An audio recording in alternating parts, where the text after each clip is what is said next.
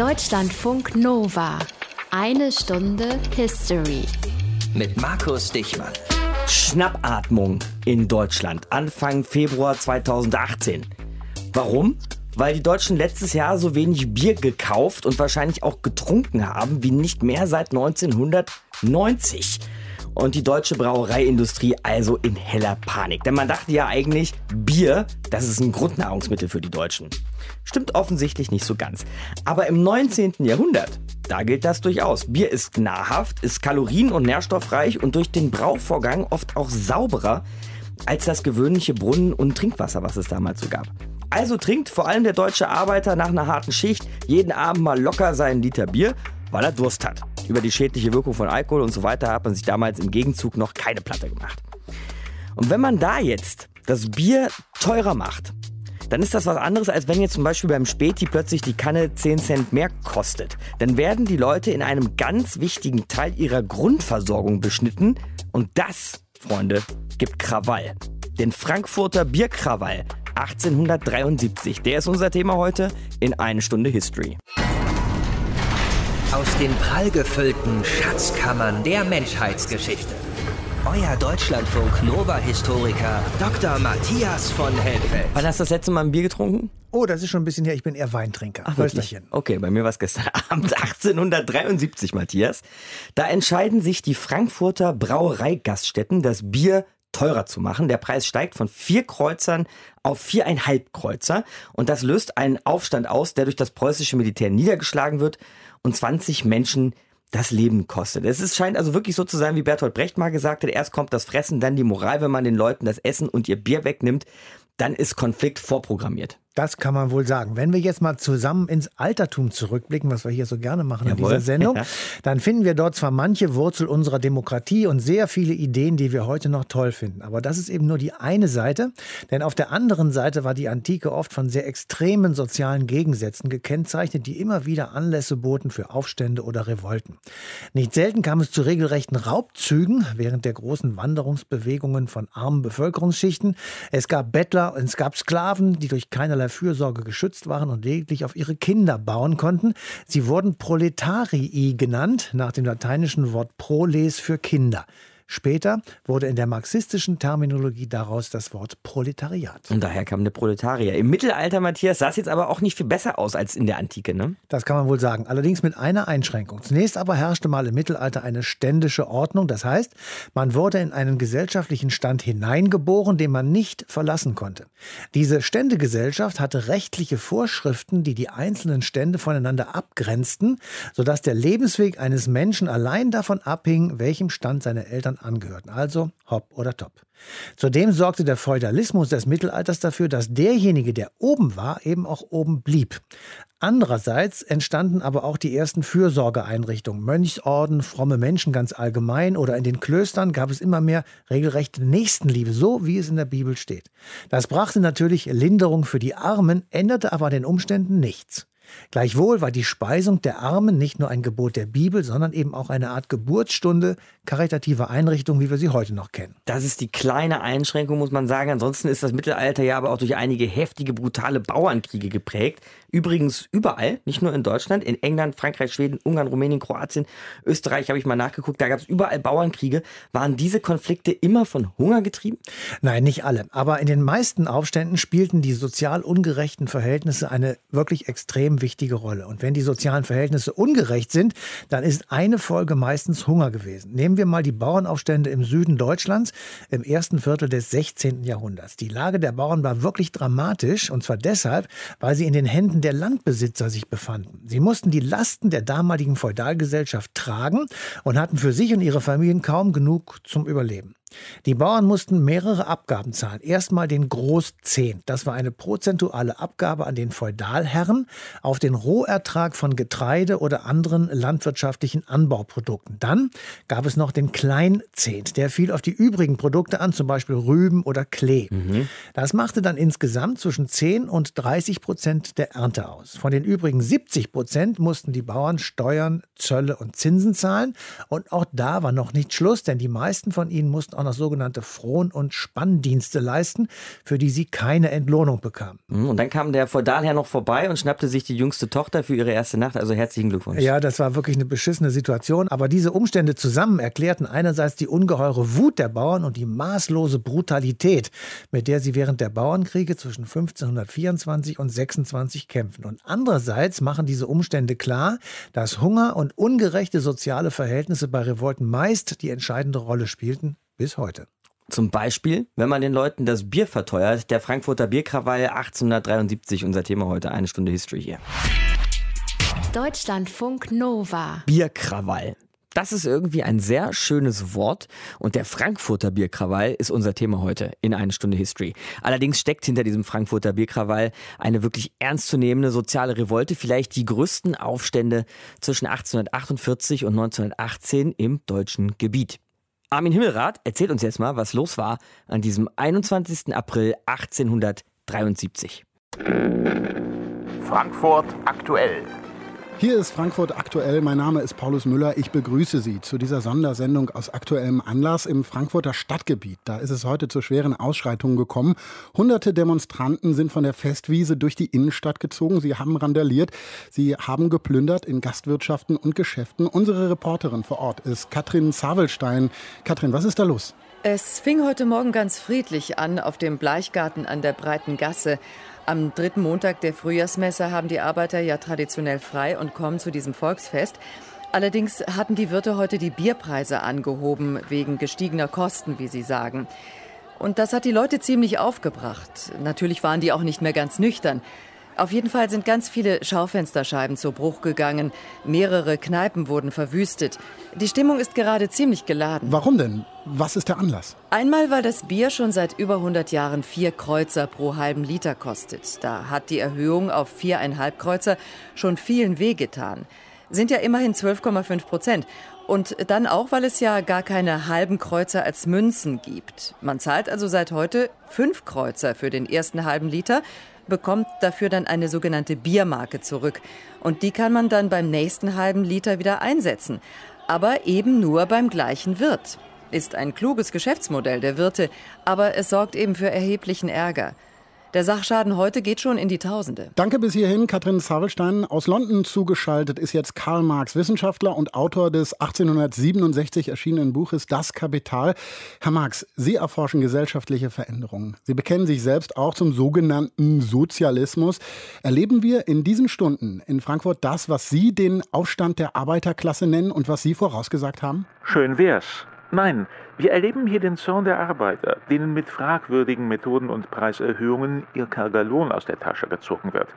Die herrschende Klasse kann doch nicht einfach den Preis für ein Grundnahrungsmittel um mehr als 12 Prozent nach oben setzen. Aber von einem Aufstand sind wir trotzdem noch weit entfernt. Ich habe eher den Eindruck, dass dieser Zornesausbruch der Frankfurter Proletarier dem Bürgermeister und den preußischen Herren ganz gelegen kommt. Wie meinen Sie das, Herr Marx? Na, jetzt können Sie wieder von der roten Gefahr schwadronieren, wie Sie das so gerne tun. Und Sie werden garantiert wieder neue, noch schärfere Gesetze erlassen, mit denen die Rechte der einfachen Bevölkerung weiter eingeschränkt werden. Aber der Fortschritt ist durch die Obrigkeit nicht zu stoppen. Vielen Dank, Karl Marx. Hier im Frankfurter Studio begrüße ich jetzt Kommissar Hans-Heinrich Bergmann von der preußischen Stadtpolizei. Wenn wir sehen, was da in der Stadt los ist, stellt sich schon die Frage, haben Sie da noch Kontrolle über das Geschehen, Herr Kommissar? Selbstverständlich haben wir die Kontrolle. Auch wenn uns die rohe Gewalt, mit der die sozialistischen Aufrührer da vorgehen, erschreckt hat. Und am Anfang hat sie uns auch überrascht. Wir sehen daran wieder einmal, wie groß die rote Gefahr in unserer Gesellschaft wirklich ist. Wir sehen, wie Agitatoren wie Herr Marx, wir haben das ja eben gehört, die Leute aufhetzen. Ohne Rücksicht auf Leib und Leben und ohne Rücksicht auf das Eigentum anderer Leute wird da randaliert und gebrandschatzt. Wir brauchen härtere Strafen gegen diese Randalierer. Entschuldigung, aber ist das nicht ein bisschen übertrieben, Nein. Herr Polizeikommissar? Wir werden gegen dieses Gesindel mit aller Härte des Gesetzes vorgehen. Niemand entkommt uns. Ich habe vor einer Stunde das erste hessische Infanterieregiment angefordert, um den Aufstand niederzuschlagen. Die Einheiten müssten mittlerweile in der Innenstadt eingetroffen sein. Das gebe ich direkt mal so weiter an unsere Reporterin Katrin Zabelstein vor Ort. Katrin, äh, ist von den Soldaten schon was zu sehen bei dir? Äh, ja, die Soldaten kamen eben hier die Fahrgasse in der Altstadt herunter. Ich kann da hinten ein paar Uniformierte erkennen, die gerade mit blankem Säbel gegen eine Gruppe von Arbeitern vorgehen. Die Situation ist ziemlich unübersichtlich. Wir hören hier auch Schüsse. Menschen rennen durch die Straßen. Überall ist Pulverdampf. Unbestätigten Berichten zufolge sollen auf dem Domvorplatz mehrere Menschen ums Leben gekommen sein. Eben wurde hier gesagt, es gebe sogar 20 oder 21 Tote, darunter auch ein zehnjähriger Junge. Wenn sich das bestätigt, sind das natürlich erschütternde Nachrichten. Und dann stehen uns hier und anderswo noch unruhige Tage bevor, fürchte ich. Ja, dramatische Momente also derzeit im Frankfurter Innenstadtbereich. Bevor wir unsere Sondersendung beenden, kommt hier gerade noch eine Eilmeldung rein. Die Frankfurter Wirte haben soeben bekannt gegeben, dass sie die Preiserhöhung zurücknehmen und dass sie das Bier auch in Zukunft für vier Kreuzer pro halben Liter verkaufen werden. Vielleicht beruhigt das ja die Situation ein wenig. Und damit zurück ins normale Programm. Ich bin Paulus Müller. Danke. Das war Frankfurt aktuell. Armin Himmelrath über den Frankfurter Bierkraber in Deutschlandfunk Nova.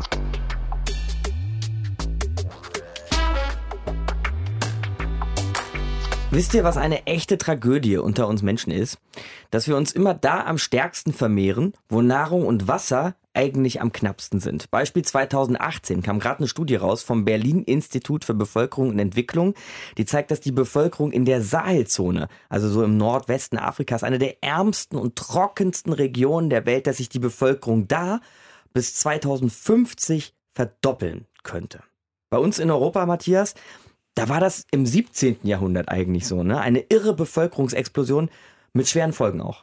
Ja, und das waren zunächst einmal wirklich verheerende Folgen. Die deutsche Gesellschaft, wie auch die Gesellschaften in den anderen europäischen Ländern, die war auf Ackerbau und Viehzucht ausgerichtet. Aber das Bevölkerungswachstum war so stark, dass trotz erweiterter Anbauflächen und verbesserter Bewirtschaftungsmethoden die Grundversorgung mit Nahrungsmitteln allmählich schwierig wurde. Wäre nicht der Anbau der Kartoffel seit 1650 in Oberfranken und im großen Stil dann auch in Preußen seit 1738 gelungen, wäre es vermutlich zu einer schweren Hungerkatastrophe gekommen. Die gute alte Kartoffel. So ist es. Aber trotzdem war das Arbeitsangebot im Agrarsektor nicht ausreichend, sodass die sogenannte Hausindustrie immer beliebter wurde. Heute würde man sagen Heimarbeit, an der alle Familienmitglieder teilgenommen haben, auch die Kinder. Dadurch fanden viele Menschen zwar ein Auskommen für sich und ihre Familie, allerdings auf sehr, sehr niedrigem Niveau. Gleichzeitig sank die Sterblichkeitsrate durch verbesserte medizinische Versorgung. Das Bevölkerungswachstum hatte also erhebliche Auswirkungen für die Menschen, von denen alleine im 19. Jahrhundert, also etwas später, etwa sechs Millionen Menschen ausgewandert sind, die meisten übrigens nach Amerika. Darüber haben wir auch schon mal gesprochen hier in einer Stunde History, als es um Ellis Island ging, eine kleine Insel vor New York, wo viele Europäer und viele Deutsche durchkamen auf ihrem Weg nach Amerika. Zurück nach Europa, zu dieser sozialen Situation, Matthias, die du eben beschrieben hast, im 19. Jahrhundert kommt dann noch die große industrielle Revolution. Plötzlich Dampfmaschine, Eisenbahn, überall riesige Fabriken, muss unglaublich gewesen sein. Was bedeutete das für die Menschen damals? Tja, das äh, kann man sich gar nicht schlimm genug vorstellen. Und äh, wenn man sich heute so vorstellt, dass es alles so schnell geht, damals ging es noch sehr viel schneller. Mhm. Das bedeutete nämlich für die Menschen damals, dass die industrielle Revolution, deren Folgen und Ausmaß man hier am Anfang gar nicht abschätzen konnte, man wusste ja gar nicht, wo das hingeht, auf eine relativ unstabile soziale und ökonomische Lage gestoßen ist. Wir hatten eben gesagt, dass es vielen Menschen wirtschaftlich eher schlecht ging, sie also am Rande des Existenzminimums, würde man heute sagen, lebten und immer in Gefahr waren, zu verhungern. Denn soziale Sicherungssysteme gab es nicht. Nun schuf die Industrialisierung in den schnell wachsenden Städten natürlich neue Arbeitsplätze, die all jene anlockten, die auf dem Land von Armut bedroht waren oder schon arm waren. Aber am Anfang waren das nicht genügend Jobs, um alle auffangen zu können, die nach Arbeit suchten. Die verarmten Landarbeiter brachten also die Armut in die schnell wachsenden Städte mit. Die deutsche Bevölkerung wuchs rasch an, was ein ebenso schnelles Anwachsen einer schlecht qualifizierten gesellschaftlichen Unterschicht bedeutete. Diese Arbeitssuchenden trafen sich in den Städten, die aber nicht die notwendige Infrastruktur für die vielen neuen Menschen vorhalten konnten. Es entstanden Elendsquartiere an den Rändern der Städte, dort sammelten sich die Hoffnungslosen und die Gestrandeten der Zeit und sie warteten eben auf eine Verbesserung. Karl Marx der Zeitzeuge dieser Entwicklung war, nannte diese Menschen das Lumpenproletariat und entwickelte angesichts der verheerenden Verhältnisse am Beginn der Industrialisierung Europas die Idee des Kommunismus und der Diktatur des Proletariats. Über Karl Marx haben wir übrigens demnächst auch eine Sendung, eine Stunde History im Programm. Dazu später noch mehr. Deutschlandfunk Nova hier. Die industrielle Revolution, bei der waren wir hier eben stehen geblieben in einer Stunde History. Und die industrielle Revolution, das war die Zeit der Dampfmaschine, der ersten Eisenbahn, größere Verkehrs- und Kommunikationsnetze, als der Mensch sie je zuvor gesehen hatte, Industrie, Arbeit, Fortschritt, aber auch die Zeit des Massenpauperismus. Habt ihr sicher schon mal von gehört. Hat auch mit unserem ursprünglichen Thema heute zu tun, nämlich mit dem Frankfurter Bierkrawall. Aber wir reden jetzt eben auch noch mal ausführlich und in Ruhe darüber mit Ralf Hofrogge von der Uni Bochum. Grüße Sie, Herr Hofrogge. Hallo. Denn Pauperismus, das ist noch mal genau was? Könnten Sie das noch mal kurz erklären? Eigentlich kommt der Pauperismus vor der Industrialisierung. Es ist ein neues gesellschaftliches Phänomen, dass es massenhaft arme Leute gibt, die äh, teilweise als Vagabunden umherziehen, teilweise auch in den Städten als Unterschicht dahin vegetieren und die keinen Platz mehr in der Gesellschaft haben. Und es gibt kaum sowas wie einen Wohlfahrtsstaat oder so und die Leute hungern schlichtweg. Also es ist eine wirkliche existenzielle Not. Mhm. Jetzt sagen Sie, den Pauperismus gibt es schon länger als die industrielle Revolution. Ich habe immer mal gelernt, die Industrie die entstand und brauchte Arbeiter. Deshalb sind die Leute vom Land in die Städte gegangen, in der Hoffnung, da einen Job zu finden. Dadurch gab es aber, weil so viele das gemacht haben, ein Überangebot sozusagen von Leuten, die als Arbeiter zur Verfügung standen. Dann brauchte man den armen Schweinen dementsprechend auch nichts mehr zahlen. Viele haben auch gar keinen Job bekommen. Und zack, daher kam der Pauperismus. Nee, das ist vom Ende her gedacht. Ist vielleicht auch von Leuten gedacht, die Industrialisierung als Lösung des Pauperismus immer empfohlen haben. Sollen die Leute auch in die Fabrik gehen, da gibt es Arbeit. Aber in den Zeiten, als der Pauperismus akut war, gab es noch gar nicht so viele Fabriken, nämlich Anfang des 19., Ende des 18. Jahrhunderts. Gerade in Deutschland beginnt die Industrialisierung erst 1850 geht sie richtig los und die Leute, die Pauper, die Massenarmut, da gibt es schon vorher eine Debatte, woher kommen diese Leute, was machen die? Mhm. Und ein berühmter Theoretiker aus England, der sagt, das ist überflüssige Bevölkerung, das liegt an der Überbevölkerung. Die Leute kriegen zu viele Kinder und äh, daran liegt das, dass wir diese ganzen armen Schlucker haben. Diese Überbevölkerungsthese ist eine zutiefst konservative These. Es ist sehr ähnlich wie Ende der 1960er. Die Bevölkerungsexplosion, da hat man geguckt nach Lateinamerika, China. Das waren Gegenden, wo es kurz zuvor Revolutionen gegeben hat. Mhm. Und ähnlich ist die Bevölkerungsangst, die Überbevölkerungsangst in den 1840ern eigentlich auch eher eine Revolutionsangst. Und man will über vor allen Dingen eines nicht reden, die Schere zwischen Arm und Reich. Also die Massenarmut geht einher mit einem Reichtum äh, in Masse, aber besessen von einer kleinen Elite von Menschen. Karl Marx hat in seinem Kapital sich lange gefragt, jetzt haben wir Industrie, jetzt haben wir Kapital, da gibt es sehr viele reiche Leute, die bauen Fabriken. Woher haben die eigentlich das Geld? Die haben sich selber immer gesagt, ja, wir haben natürlich gespart. Und er hat dann historische Studien betrieben, hat herausgefunden, naja, eigentlich ist das Geld gestohlen. Es kommt wesentlich daher, dass Adlige in England die Bauern, die vorher auf ihrem Land gelebt haben, als Leibeigene Teil der Ernte abgeben mussten. Diese Bauern wurden vertrieben, da wurden Schafe angesiedelt und man brauchte weniger Arbeitskräfte, hat aber mehr Gewinn gemacht und die Wolle von den Schafen kam dann ein Stück weit auch in die entstehende Textilindustrie. Und es ist sozusagen eine Entbettung hat stattgefunden. Man hat Leute, die vorher ihren Platz in der Gesellschaft hatten, ziemlich armen Platz, aber arm, aber versorgt, davon gejagt. Und es entstand ein neuer Agrarkapitalismus, der nur auf Landwirtschaft basierte und erst später kam die Dampfmaschine dazu, die Textilindustrie und aus dem Agrarkapitalismus wird ein Industriekapitalismus und der erst nimmt diese Pauper dann langsam auf in die Fabriken. Mhm. Also er löst eigentlich ein Problem oder versucht es zu lösen in dem die Leute einen neuen Platz in der Gesellschaft finden, der aber auch kein privilegierter Platz ist. Die Arbeiter leben in ähnlichem Elend wie die Pauper, die man vorher hatte. Und dann schreibt, haben Sie eben schon erwähnt, Karl Marx 1848, im großen Revolutionsjahr auch noch das kommunistische Manifest. Sind all das, also diese Gedanken von Marx, dann auch später, wenn man noch weiterdenkt, die kommunistischen Revolutionen, ist das eine Art Reaktion auf den Pauperismus? Die 1848er Revolution auf jeden Fall. Es hat ja vorher in Deutschland die schlesischen Weberaufstände gegeben, was noch lokale Krawalle waren, die übrigens nicht sinnlose Gewalt waren, sondern man ist zu den Fabrikanten hingezogen, hat so eine Art Katzenmusik gemacht, hat Krach geschlagen. Und es ging eher darum, den Fabrikanten zu beschämen, weil er seiner Fürsorgepflicht für die bei ihm Arbeitenden nicht gerecht wird. Und wenn die Leute dann keine Spende gegeben haben, dann äh, klirrten halt Fensterscheiben. Mhm.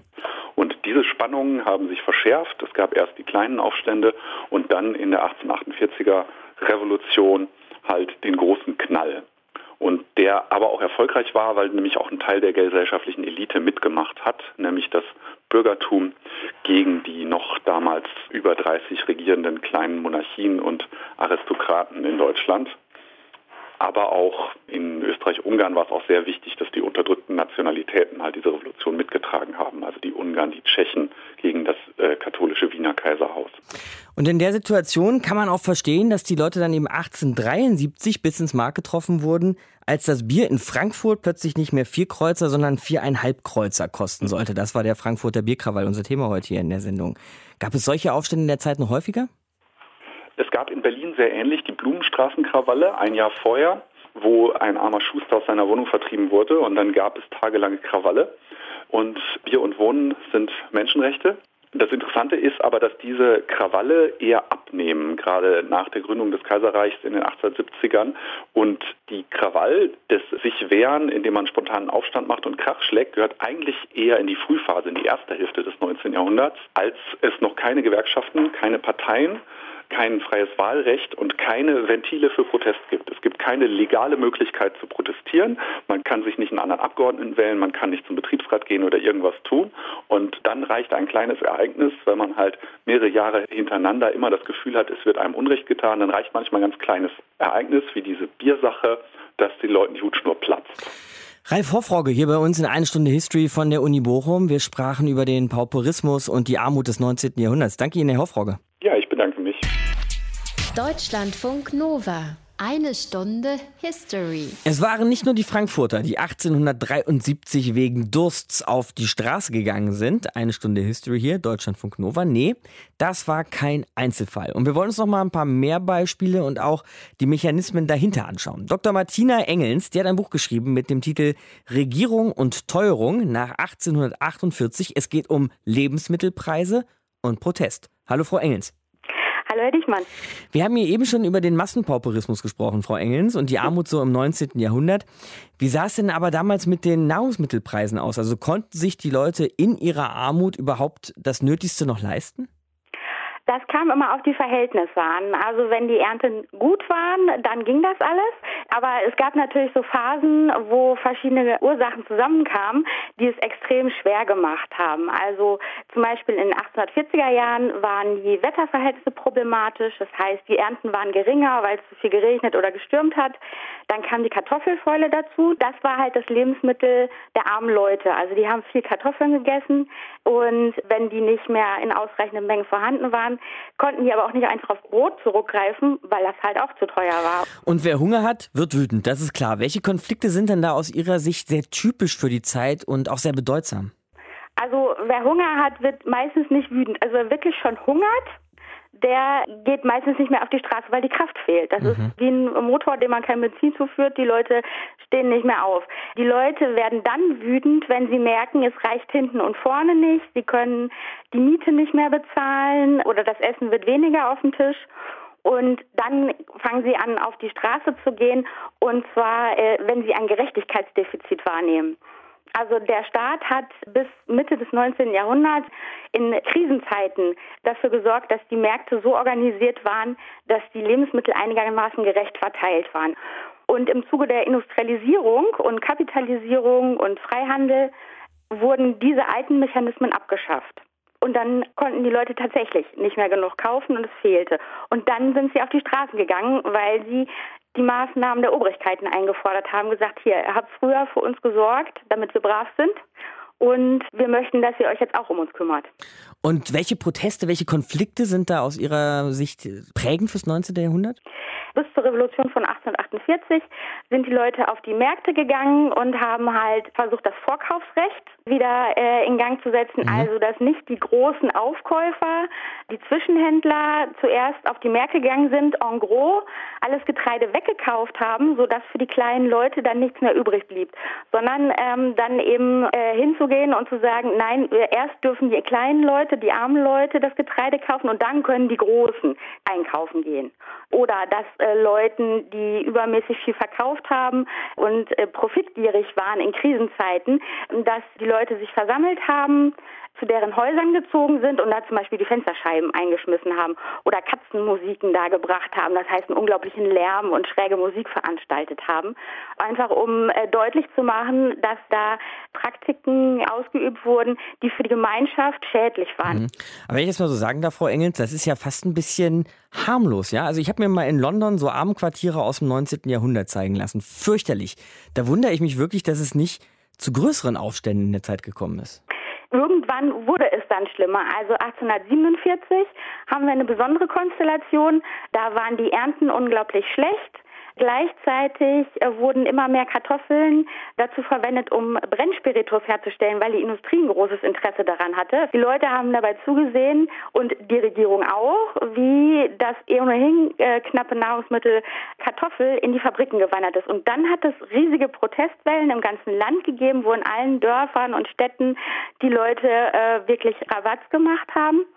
Und die Regierung hat sehr wenig und schwach reagiert und 1848 hat es ja dann eine Revolution gegeben und die stand im engen Zusammenhang eben mit diesen Nahrungsmittelprotesten, weil die Leute das Protestieren schon geübt haben und dazu kamen dann noch politische Interessen, die bürgerlichen, also die Mittelschichten, die haben dann auch mitgemacht und die haben dann zusammen eine Revolution auf die Beine gestellt. Reden wir vielleicht auch mal über heute, Frau Engels. In Deutschland müssen nämlich ja heute selbstverständlich nicht mehr abertausende Menschen fürchten, morgen nichts mehr zu essen zu haben. Mhm. Natürlich gibt es aber trotzdem immer noch das Phänomen der Armut. Wie passt das zusammen?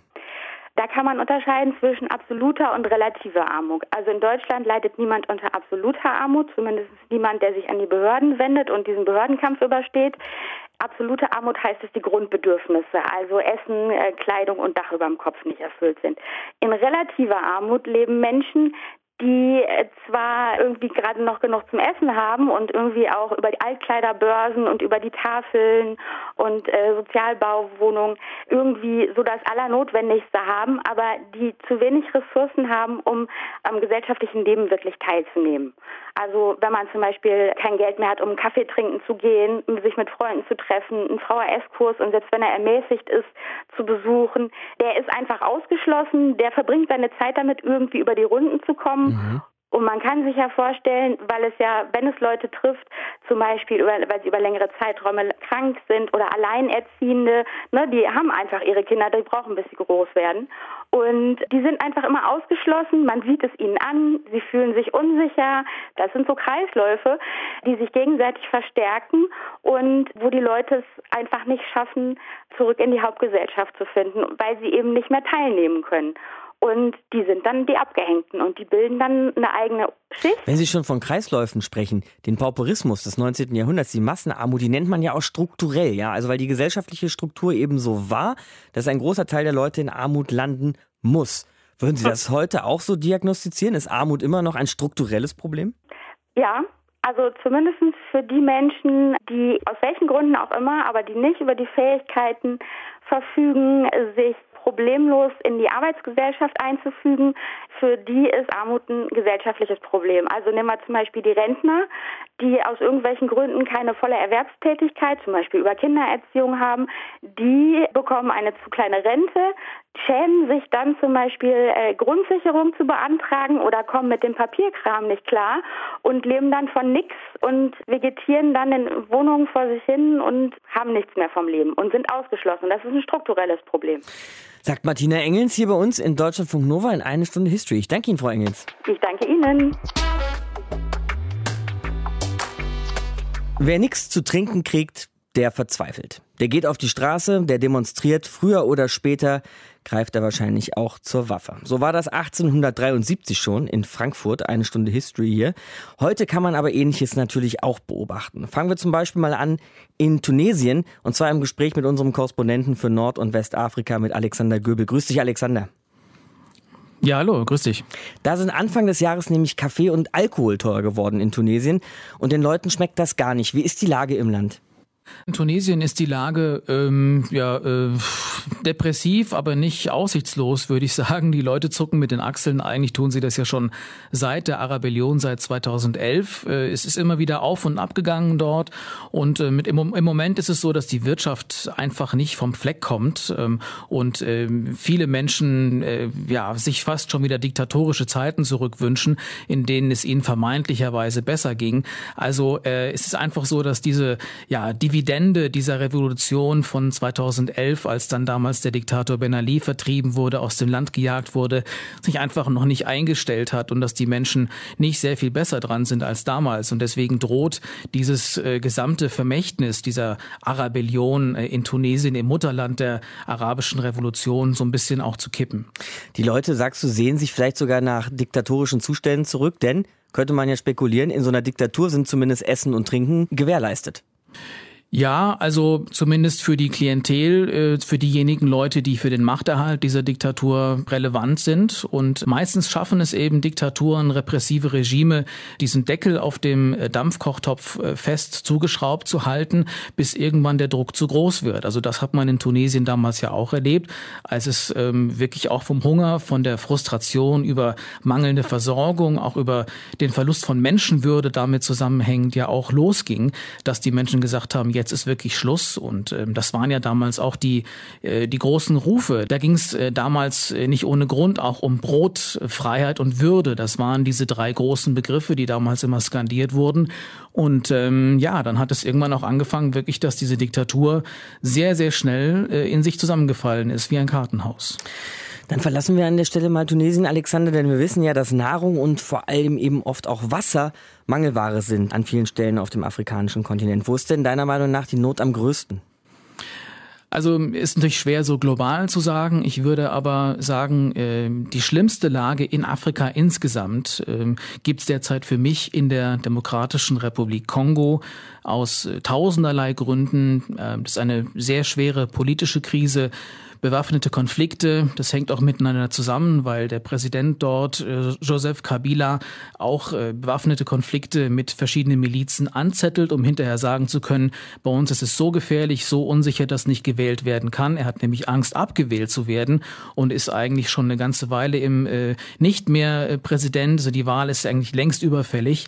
Äh, massive Cholera-Epidemien gibt es im Osten des Landes, damit auch einhergehende Hungersnöte. Wasser kann so gut wie nicht mehr aus äh, Flüssen, aus stehenden Gewässern getrunken werden. Die Menschen stecken sich gegenseitig an und das ist wirklich ein großes, großes Drama dort. Und bei uns hier im Berichtsgebiet in West- und Zentralafrika, da dürfte die Not in dieser riesigen Region des Tschadseebeckens am größten sein. Das ist das Gebiet zwischen Nigeria, Niger, Kamerun und Tschad auch aus verschiedenen Gründen im Nordosten von Nigeria, äh, wo eigentlich kein Tag vergeht laut Rotem Kreuz, ohne dass ein Kind verhungert. Da haben wir äh, den Terror von Boko Haram, von dieser radikal-islamischen Terrorgruppe. Äh, es gibt Flüchtlinge, die aus Darfur kommen, aus der westsudanesischen Provinz, wo es über zehn Jahre schon Krieg gibt, die auch dann äh, ja sich zu den anderen Flüchtlingen dazugesellen müssen, die es im Niger schon gibt. Es gibt da Flüchtlingslager, in denen Menschen auch nur noch leben, weil da das Hilfswerk der, der Europäischen Union und auch die Vereinten Nationen helfen. Das Ganze wird dort in dem Gebiet auch noch verstärkt durch Dürren, Ernteausfälle und natürlich gibt es ein massives politisches Versagen, auch weil Behörden zum Beispiel auch in Nigeria äh, nicht auf Frühwarnsysteme reagieren wollen, die es gibt. Und sind Hunger und Durst dann aus deiner Sicht Folgen, Konsequenzen dieser Konflikte und dieser Kriege oder sind sie eben auch Auslöser für die Kämpfe? Also ist eine interessante Frage. Ich würde sagen, sowohl als auch. Es ist meistens eigentlich eine Folge von politischem Versagen. Hunger müsste eigentlich nicht sein. Ich habe auch mal irgendwann einen Kommentar geschrieben, in dem der letzte Satz, glaube ich, lautet, der Zynismus der einen macht den Hunger der anderen. Also es gibt sehr viele Vorwarnungen, es gibt sehr viele Informationen, die auch von internationaler Seite auch auf den Tisch gelegt werden, wenn es zu solchen Situationen kommt. Und äh, dann ist es eben so, dass das auch billigend in Kauf genommen wird, weil viele Menschen oder viele Regime einfach auch ein Interesse haben äh, daran, dass es den einen besser geht, den anderen schlechter geht. Äh, Aushungern ist zum Beispiel auch ein, äh, eine, eine militärische Strategie, das ist äh, nur zur Erinnerung Starving to Death. Äh, das gehörte im Biafra-Krieg Ende der 60er Jahre sogar zur Strategie der nigerianischen Armee. Damals ging es darum, die aufständischen Ibo-Rebellen zu besiegen. Die wollten damals einen eigenen Staat haben namens Biafra. Und die Folgen für die Zivilbevölkerung waren damals katastrophal. Diese Bilder von verhungernden Kindern, die sind damals um die Welt gegangen. Und es gibt diese Strategie tragischerweise wieder, weil die Armee im Norden von Nigeria auch viele Dörfer abriegelt, damit vermeintliche Boko Haram-Kämpfer dort nicht mehr rauskommen und die bitteren Folgen müssen die Zivilisten dort tragen. Also Hunger gehört irgendwie auch zur militärischen Strategie dazu. Das ist natürlich eine Sache, die dieses ganze Drama noch weiter verstärkt. Hunger und Durst in Krieg und Konflikt auf dem afrikanischen Kontinent hat uns Alexander Göbel erklärt hier in eine Stunde History. Ich danke dir, Alexander. Sehr gerne. Deutschlandfunk Nova. Eine Stunde History. 1873 hat man den Leuten das Bier verteuert. Und es kam zum Aufstand. Unser Thema heute in eine Stunde History. 2018, Matthias, da haben wir ja neulich erst wieder gelernt, ist die Zahl der Milliardäre auf dieser Welt so hoch wie noch nie zuvor. Und gleichzeitig weiß ein Großteil der Welt nicht, wie sie den nächsten Tag überleben soll.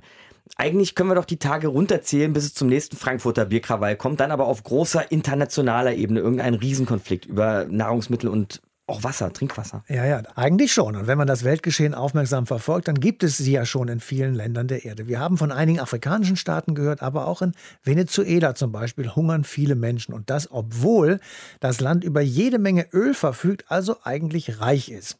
1998 kam mit Hugo Chavez ein marxistischer Politiker an die Macht, der in den folgenden Jahren die Ölindustrie verstaatlichte und damit den Finger in die Wunde legte. Denn die Rohstoffe wurden nicht von venezolanischen, sondern von ausländischen deutschen Firmen gehoben und auch verwertet.